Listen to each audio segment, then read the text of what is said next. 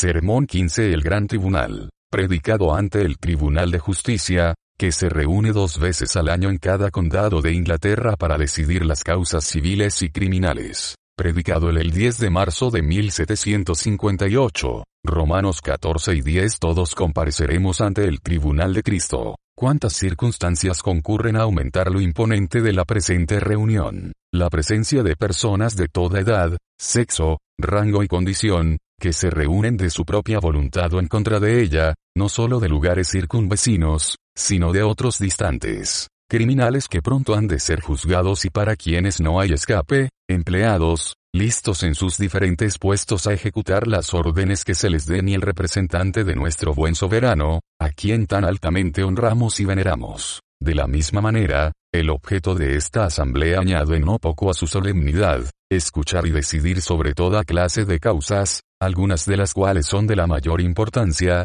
pues de ellas depende la vida o la muerte muerte que descubre el rostro de la eternidad. Indudablemente que con el fin de hacer estas cosas mucho más solemnes no solo para la mente del vulgo, sino para todos, nuestros padres, en su sabiduría, instituyeron los varios pormenores de este tribunal, los que, por la vista y el oído, afectan el corazón más profundamente y, considerados bajo este punto de vista, las trompetas, los bastones, los trajes, no son cosas triviales o insignificantes, sino que cumplen una función para alcanzar los mejores propósitos de la sociedad. Pero por muy imponente que sea esta solemnidad, otra mucho más formidable se acerca, porque muy pronto todos hemos de comparecer ante el tribunal de Cristo, porque escrito está, vivo yo, dice el Señor, que ante mí se doblará toda rodilla, y toda lengua confesará a Dios, y en ese día cada uno dará razón de sí. Si todos los humanos tuvieran una convicción profunda de esta verdad,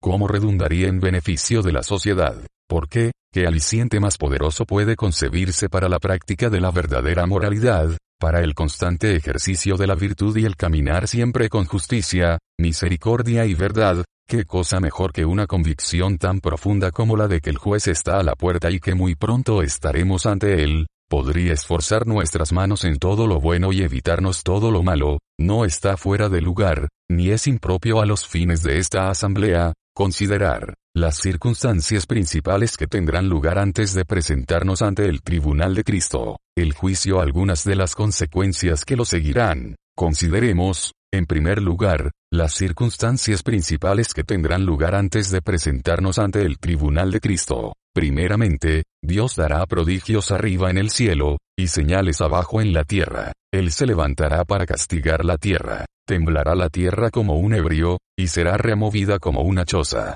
Habrá grandes terremotos, catatopos, no solo en diferentes, sino en todos los lugares, no en uno solamente, o en unos cuantos, sino en todas partes del mundo habitado, tan grande, cual no lo hubo jamás desde que los hombres han estado sobre la tierra. En uno de ellos las islas huirán y los montes no serán hallados. Al mismo tiempo todas las aguas del globo terráqueo sentirán la violencia de estas conmociones, el bramido del mar y de las olas, con tal agitación cual no se ha escuchado desde el día en que fueron rotas todas las fuentes del grande abismo, para destruir la tierra que estaba fuera del agua y en el agua. El espacio estará lleno de sangre, y fuego, y columnas de humo, retumbando la tierra de polo a polo, siendo despedazada por miles de rayos. La tempestad no se limitará al aire, sino que las potencias de los cielos serán conmovidas. Habrá señales en el sol, en la luna y en las estrellas, tanto en las fijas como en las que giran. El sol se convertirá en tinieblas, y la luna en sangre, antes que venga el día grande y espantoso de Jehová. El sol y la luna oscurecerán, aún caerán del cielo, al desprenderse de sus órbitas.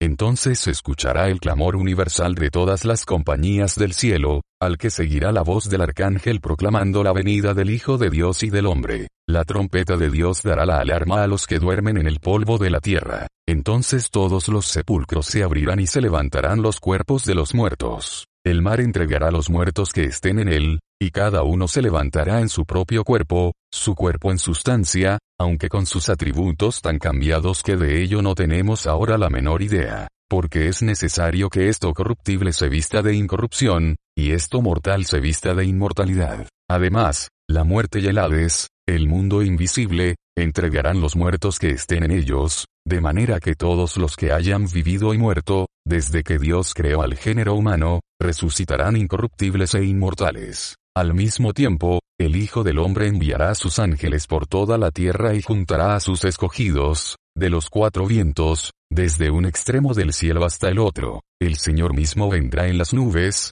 en su propia gloria y en la gloria de su Padre, con decenas de millares de sus santos, millares de sus ángeles, se sentará en su trono de gloria, y serán reunidas delante de él todas las naciones, y apartará los unos de los otros, y pondrá las ovejas, los buenos, a su derecha, y los cabritos, los malos, a su izquierda. Refiriéndose a esta asamblea general, dice el discípulo amado, y vi a los muertos, todos los que habían muerto, grandes y pequeños, de pie ante Dios, y los libros fueron abiertos. Imagen que se refiere claramente a la manera de proceder entre los humanos, y fueron juzgados los muertos por las cosas que estaban escritas en los libros, según sus obras. Estas son las circunstancias especiales que se refieren en los oráculos de Dios y que sucederán inmediatamente antes del juicio. Consideremos, en segundo lugar, el juicio mismo hasta donde plugó a Dios revelarlo. La persona por medio de quien Dios juzgará al mundo es su Hijo unigénito,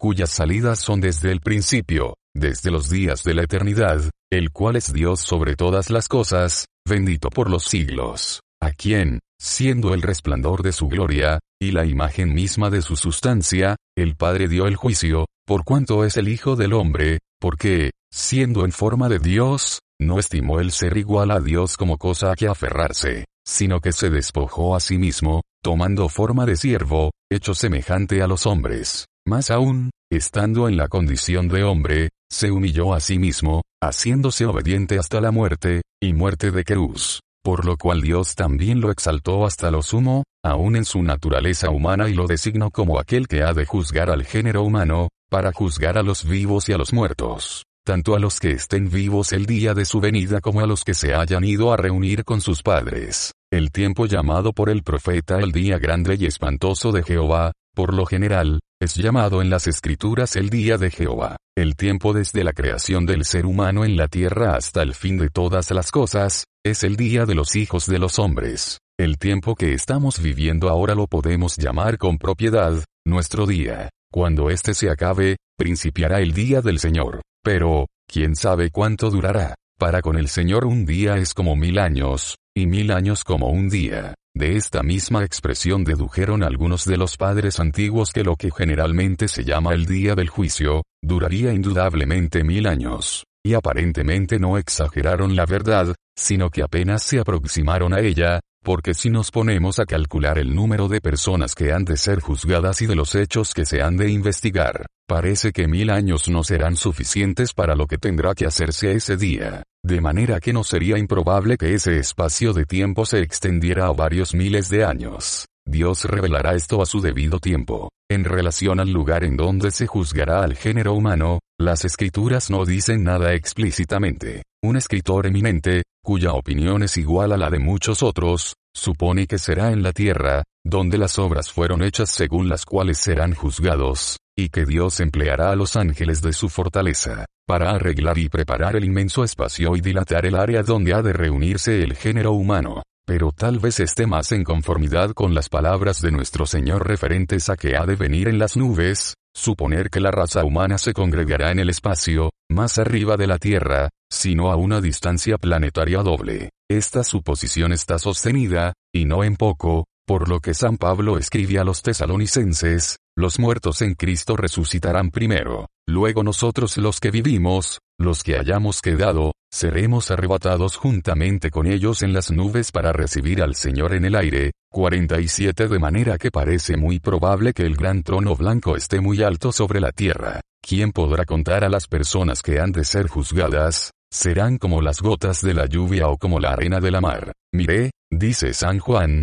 una gran multitud, la cual nadie podía contar, vestidos de ropas blancas, y con palmas en las manos Qué inmensa debe ser la multitud de todas las naciones, y tribus y pueblos y lenguas, de todos los que han salido de los lomos de Adán desde que el mundo fue creado hasta que ya no sea más. Si admitimos la suposición general, que no parece tener en sí nada de absurdo, de que existen sobre la tierra no menos que 400 millones de almas, hombres, mujeres y niños. ¿Qué congregación han de formar todas esas generaciones que se han sucedido por siete mil años el ejército del gran Jerjes, Can la orgullosa oeste, todos están aquí, y aquí todos están perdidos, su número aumenta hasta ser vano querer contarlo, perdido como una gota en el inmenso océano. Todo hombre, toda mujer, toda criatura recién nacida, que haya respirado el aire vital, escuchará entonces la voz del Hijo de Dios, volverá a la vida y comparecerá ante él.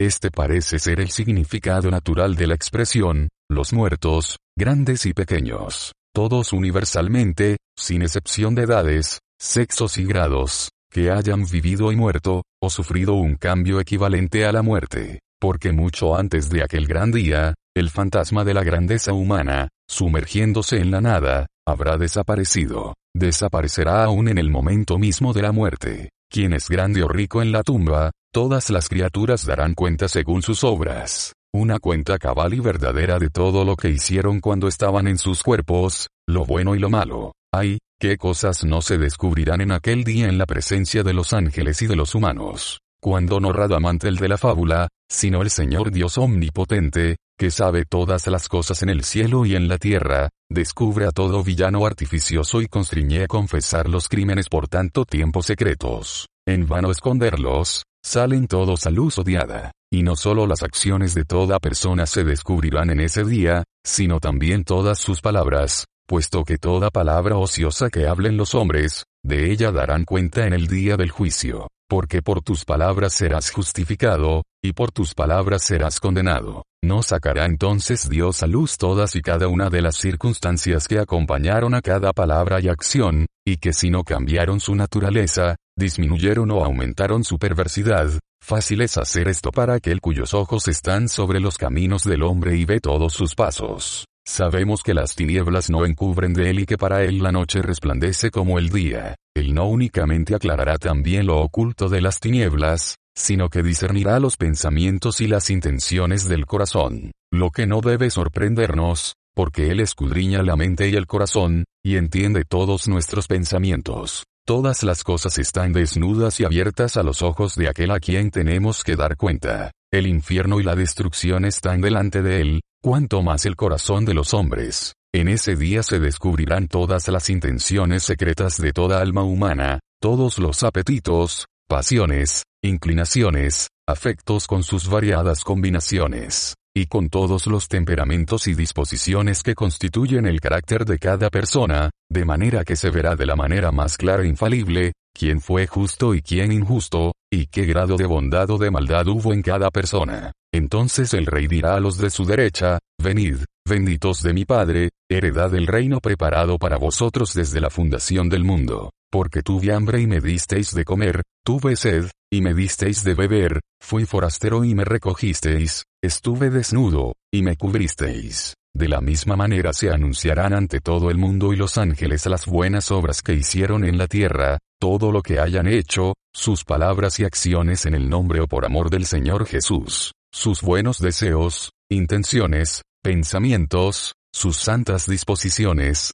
también serán recordadas. Y se verá como, aunque los humanos las olvidaron o ignoraron, Dios las escribió en su libro. Igualmente serán descubiertos todos sus sufrimientos por el nombre del Señor Jesús y por el testimonio de una buena conciencia, a fin de que reciban la alabanza del juez justo y la honra que merecen entre los santos y los ángeles. Y ese cada vez más excelente y eterno peso de gloria. Pero, se mencionarán también las malas obras, siendo que no existe una persona sobre la tierra que no peque, y saldrán a la luz en ese día para ser descubiertas ante la gran congregación, muchos creen que no será así y dicen, esto indicaría que sus sufrimientos no concluyen con su vida en este mundo y que todavía tendrían que padecer dolor, vergüenza y confusión. Preguntan además, ¿Cómo puede reconciliarse esto con la declaración de Dios por medio de su profeta? Mas el impío, si se apartare de todos sus pecados que hizo, y guardare todos mis estatutos e hiciere según el derecho y la justicia, todas las transgresiones que cometió, no le serán recordadas. ¿cómo puede estar en consonancia con la promesa que Dios hace a todos los que aceptan el pacto del Evangelio? Perdonaré la maldad de ellos y no me acordaré más de su pecado, o como dice el apóstol, hablando del mismo pacto, seré propicio a sus injusticias, y nunca más me acordaré de sus pecados y de sus iniquidades, a lo que se puede contestar, es absoluta y aparentemente necesario para la completa manifestación de la gloria de Dios, para el despliegue completo y claro de su sabiduría, justicia, poder y misericordia para con los herederos de su salvación, que salgan a la luz todos los pormenores de su vida, así como sus temperamentos y todo deseo, pensamiento e intento de sus corazones. De otra manera, ¿cómo podría saberse de qué profundidad de pecado y miseria los salvó la gracia de Dios? Porque si la vida de todas las personas no se descubrieran por completo, el maravilloso plan de la divina providencia no podría manifestarse, ni podríamos, en miles de casos justificar los caminos de Dios para con el género humano, únicamente si las palabras de nuestro Señor se cumplen al pie de la letra y sin restricción ni limitación alguna, nada haya encubierto que no haya de ser manifestado, ni oculto que no haya de saberse. Un gran número de las manifestaciones divinas parecerían sin razón. Solamente después de que Dios haya sacado a luz todas las cosas ocultas en las tinieblas, quien quiera que haya sido el autor de ellas, se verá la sabiduría y bondad de todos sus caminos, que pudo ver a través de espesa nube, y gobernó todas las cosas con el sabio consejo de su voluntad, y no dejó nada al capricho de los seres humanos o al acaso, sino que dispuso todas las cosas con firmeza y bondad, y desarrolló todo con justicia, misericordia y verdad. Con un gozo inexplicable se regocijarán los justos al descubrir las perfecciones divinas, y muy lejos de sentir ningún sufrimiento, ni la pena de la vergüenza.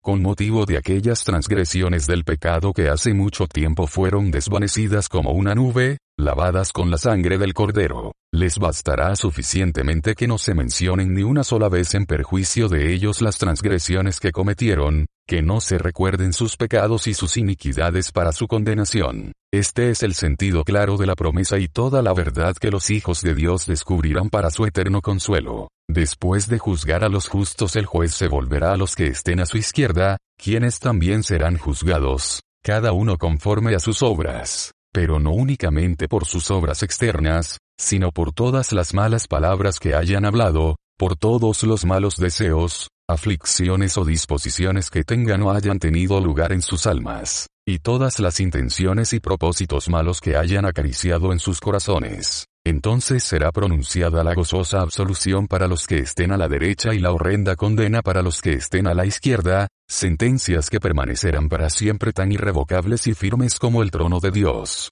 Pasemos a considerar, en tercer lugar, algunas de las circunstancias que seguirán al juicio final, la primera de las cuales será la ejecución de la sentencia que reciban los buenos y los malos. Irán estos al castigo eterno, y los justos a la vida eterna. Debe observarse que la misma palabra aparece en ambas cláusulas, lo que quiere decir que o el castigo es eterno o el premio no dura para siempre, lo que no puede suceder de ninguna manera, a no ser que Dios perezca o falle en su misericordia y verdad. Entonces los justos resplandecerán como el sol en el reino de su Padre, abrevarán de la abundancia del gozo de Dios y de sus delicias. Pero, ¿quién podrá describir en lenguaje humano lo que acontecerá entonces? Solo aquel haya sido llevado hasta el tercer cielo puede tener una idea de lo que será, pero ni él mismo puede describir lo que ha visto. Los inicuos serán arrojados al infierno, todos los que se olvidan de Dios, los cuales sufrirán pena de eterna perdición, excluidos de la presencia del Señor y de la gloria de su poder.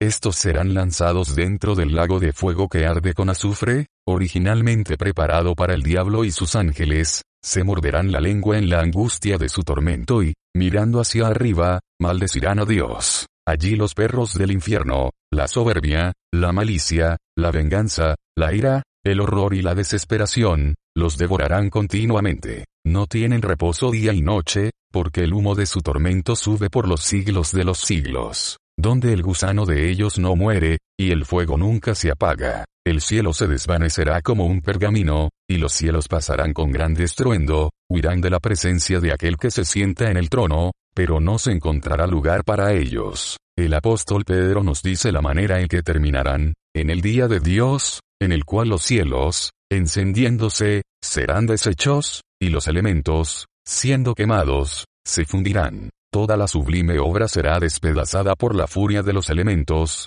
la conexión entre sus partes destruida y cada átomo separado de los demás, la tierra y las obras que en ella hay serán quemadas. Las colosales obras de la naturaleza, las colinas eternas, las montañas que han desafiado la furia del tiempo y permanecido firmes por miles de años, se hundirán en la ruina del fuego. Cuanto menos podrán resistir las obras de arte, aún las más durables, los esfuerzos más inauditos de la industria humana, tumbas, columnas, arcos triunfales, castillos, pirámides, al fuego conquistador. Todo morirá, perecerá, se desvanecerá como un sueño cuando despierte la criatura. Ciertamente, algunos grandes hombres, de reconocida bondad, han imaginado que necesitándose el mismo poder omnipotente para aniquilar las cosas que para crearlas, enviarlas a la nada o crearlas de la nada, ninguna parte, ni un átomo del universo será destruido totalmente. Suponen más bien lo que no hemos tenido tiempo de considerar, a saber, que así como el fuego en su última operación reduce a vidrio lo que con fuego más lento se reduce a cenizas, en el día que Dios ha ordenado, toda la tierra, si no es que también los cielos materiales, sufrirá también ese cambio, después del cual el fuego no tendrá más poder sobre ellos. Creen que esta opinión se deja ver en la revelación a San Juan, delante del trono había como un mar de vidrio semejante al cristal. No podemos afirmar ni negar esto, pero lo sabremos en el futuro. Los que se burlan de la religión, los que pretenden ser filósofos, preguntan, ¿cómo puede ser esto? ¿De dónde vendrá tal cantidad de fuego suficiente para destruir todo el globo terráqueo? Les contestaremos, primeramente, que esta dificultad no es peculiar del cristianismo, la misma objeción hacían casi universalmente los paganos liberales. Así, uno de esos celebrados librepensadores da expresión a la idea comúnmente aceptada, de la siguiente manera, recordando, según los hados, ese tiempo cuando aspirando el fuego a la región celeste, los mundos del espacio devorará y en cenizas consumirá el globo terrestre. En segundo lugar, es muy fácil contestar, aun según nuestro conocimiento superficial de las cosas, que hay suficientes depósitos de fuego preparado y atesorado para el día del Señor. ¿A qué velocidad podría viajar un cometa, comisionado por él, viniendo de las partes más distantes del universo, y si tocara la Tierra al volver del Sol, cuando está mil veces más caliente que una bala al salir del cañón, ¿quién no puede ver lo que sería el resultado inmediato? Pero, sin ascender tan alto como los cielos etéreos, no podrían los mismos rayos que alumbran el mundo causar, por mandato del Dios de la naturaleza, completa ruina y destrucción, o, sin ir más allá del globo mismo, quién sabe lo enorme de los depósitos de fuego líquido que durante las edades se han ido acumulando en las entrañas de la Tierra, el Etna, el Eikla, el Vesubio y otros volcanes que arrojan llamas y ascuas de fuego, ¿qué otra cosa son las bocas de estos hornos de fuego sino la prueba, la evidencia, de que Dios tiene listos los elementos para cumplir su palabra, todavía más, si observamos tan solo la superficie de la Tierra y las cosas que nos rodean por todas partes resulta indudable, como lo prueban miles de experimentos que no se pueden negar, que nosotros mismos, nuestros cuerpos, estamos llenos de fuego, lo mismo que todo lo que nos rodea. No sería muy fácil hacer visible, aún para el ojo, este fuego etéreo y hacer que produzca en las materias combustibles el mismo efecto que se produce con el fuego de la cocina, ¿se necesita acaso alguna otra cosa más sino dar libertad a esa cadena secreta con que está atado este irresistible elemento que parece reposar dormido en las partículas de la materia, y, ¿Qué tanto se tardaría en hacer pedazos todo el universo sumergiéndolo en la más completa ruina? Hay otra circunstancia que tendrá lugar después del juicio, y que merece ser considerada seriamente, esperamos,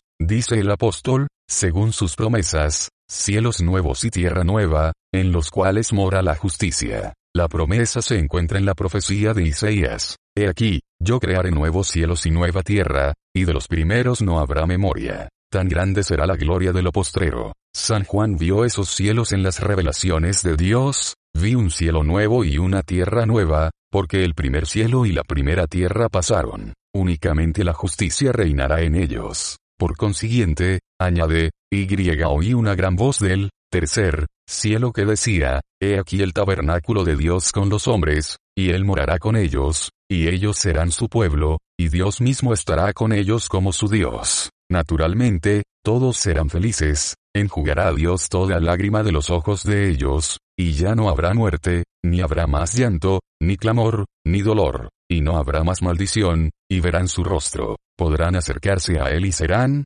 por lo tanto, muy semejantes a él. Esta es la expresión más fuerte en el lenguaje de las escrituras para expresar la felicidad más perfecta, y su nombre estará en sus frentes serán públicamente reconocidos como propiedad de Dios y su gloriosa naturaleza brillará en ellos muy visiblemente, no habrá allí más noche, y no tienen necesidad de luz de lámpara, ni de luz de sol, porque Dios el Señor los iluminará, y reinarán por los siglos de los siglos. Nos resta únicamente aplicar las anteriores consideraciones a todos los que se encuentran aquí ante la presencia de Dios. Y lo hacemos guiados naturalmente por la solemnidad presente que nos señala hacia aquel día cuando Él juzgará al mundo con justicia. La ocasión presente, al hacernos pensar en aquella mucho más solemne que ha de venir, puede sugerirnos muchas lecciones provechosas, unas cuantas de las cuales me permitiré indicar. Quiera Dios grabarlas en nuestros corazones. En primer lugar, qué hermosos son los pies de aquellos que son enviados por la sabia y misericordiosa providencia de Dios a ejecutar la justicia sobre la tierra,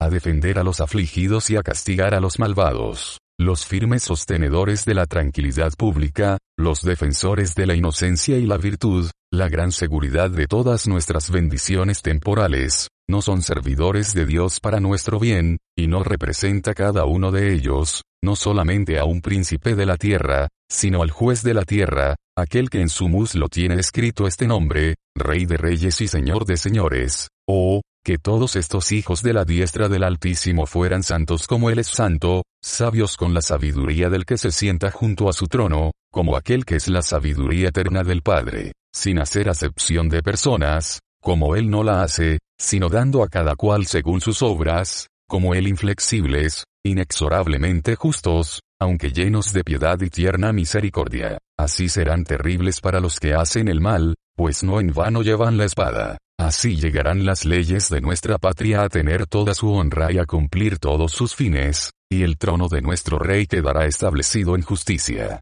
Ustedes, honorables señores, que en un grado subalterno han sido comisionados por Dios y el Rey para administrar justicia, pueden ser comparados con los que acompañarán y servirán al juez que vendrá en las nubes. Ojalá que, como ellos, sientan el amor de Dios y de la humanidad ardiendo en sus corazones, que amen la justicia y aborrezcan la iniquidad, que administren la justicia en sus respectivos puestos, según el honor que Dios les ha concedido a los que han de ser herederos de la salvación, y para la gloria de su gran soberano, que establezcan la paz, sean la bendición y adorno de su patria, los protectores de una nación pecaminosa, los ángeles guardianes de todos los que los rodean. Ustedes, cuyo deber es ejecutar lo que ha sido puesto bajo su responsabilidad por aquel en cuya presencia están, no deberían procurar ser semejantes a los que están ante la presencia del Hijo del Hombre, aquellos ministros suyos que hacen su voluntad, obedeciendo a la voz de su precepto, no deberían ser tan puros como ellos, mostrar que son buenos siervos de Dios, hacer justicia y amar misericordia, hacer a los demás como quisieran que ellos hicieran a ustedes, si así lo hicieran, el gran juez, ante cuya presencia están continuamente, les dirá también, bien, buenos y fieles siervos, entren en el gozo de su Señor. Permítanme añadir unas cuantas palabras a todos ustedes que este día se encuentran ante la presencia del Señor. No debieran tener siempre fijo en sus mentes que un día mucho más terrible se aproxima, esta es una gran asamblea, pero no es de compararse con aquella que hemos de ver, la asamblea de todo el género humano que ha vivido desde el principio sobre la faz de la tierra. Algunas personas comparecerán hoy día ante este tribunal para ser juzgadas según los cargos que se les hagan, ahora están en la prisión, tal vez arrastrando una cadena, esperando que se les juzgue y sentencie. Pero en aquel día, todos ustedes que escuchan y yo que hablo, compareceremos ante el tribunal de Cristo.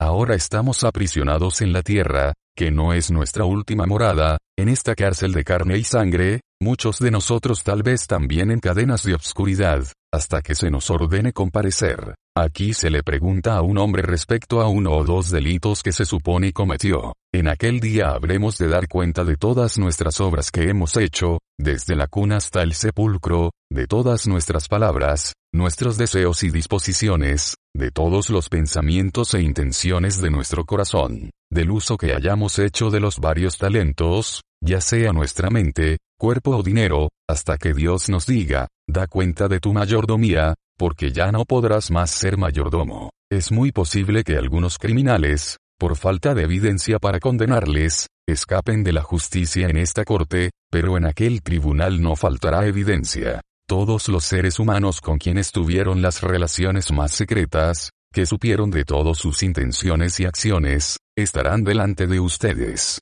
También todos los ángeles de las tinieblas que les inspiraron malas obras y les ayudaron a ponerlas en práctica. También los ángeles de Dios, esos ojos de Jehová, que recorren toda la tierra, que cuidaron de su alma y trabajaron por su bien hasta donde se lo permitieron. También su conciencia, mil testigos en uno, no podrá cegarse ni callarse, sino que tendrá que conocer y hablar la verdad y nada más que la verdad, respecto de sus pensamientos, palabras y obras. Y si la conciencia es más que mil testigos, Dios es más que mil conciencias. Oh, ¿quién podrá estar ante la presencia del gran Dios, nuestro Salvador Jesucristo? Vean, vean, ya viene, las nubes son su carroza, y sobre las alas del viento, fuego devorador le precede y una llama encendida lo sigue. Vean, se sienta sobre su trono, vestido de luz como con un ropaje, rodeado de majestad y honor. Sus ojos son como llama de fuego, su voz como ruido de muchas aguas.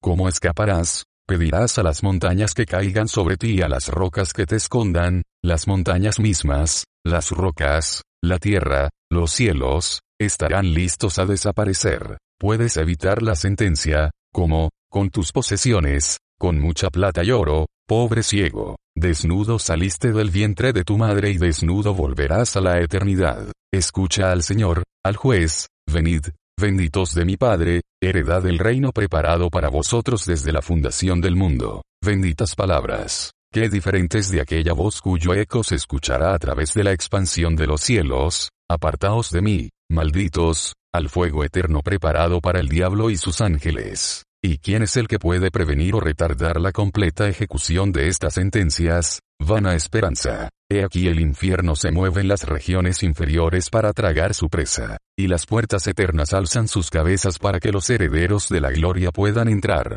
¿Qué santidad y pureza de costumbres deberían caracterizar nuestras vidas? Sabemos que muy pronto el Señor descenderá con voz de arcángel, y con trompeta de Dios, cuando cada uno de nosotros comparecerá delante de Él y dará cuenta de sus propias obras. Por lo cual, oh amados, estando en espera de estas cosas, porque aún un poquito, y el que ha de venir vendrá, y no tardará, procurad con diligencia ser hallados por Él sin mancha e irreprensibles. ¿Y por qué no? ¿Por qué tendrá que encontrarse alguno de ustedes a la mano izquierda el día de su venida? El Señor no quiere que ninguno perezca, sino que todos procedan al arrepentimiento, y por medio del arrepentimiento, a la fe en la sangre del Señor, por fe en un amor sin mancha, a la completa imagen de Dios renovada en el corazón, que produce una completa santidad de vida. Pueden dudar esto, sabiendo que el juez de todos es a la vez el salvador de todo el género humano, no fue él quien los compró con su preciosa sangre para que,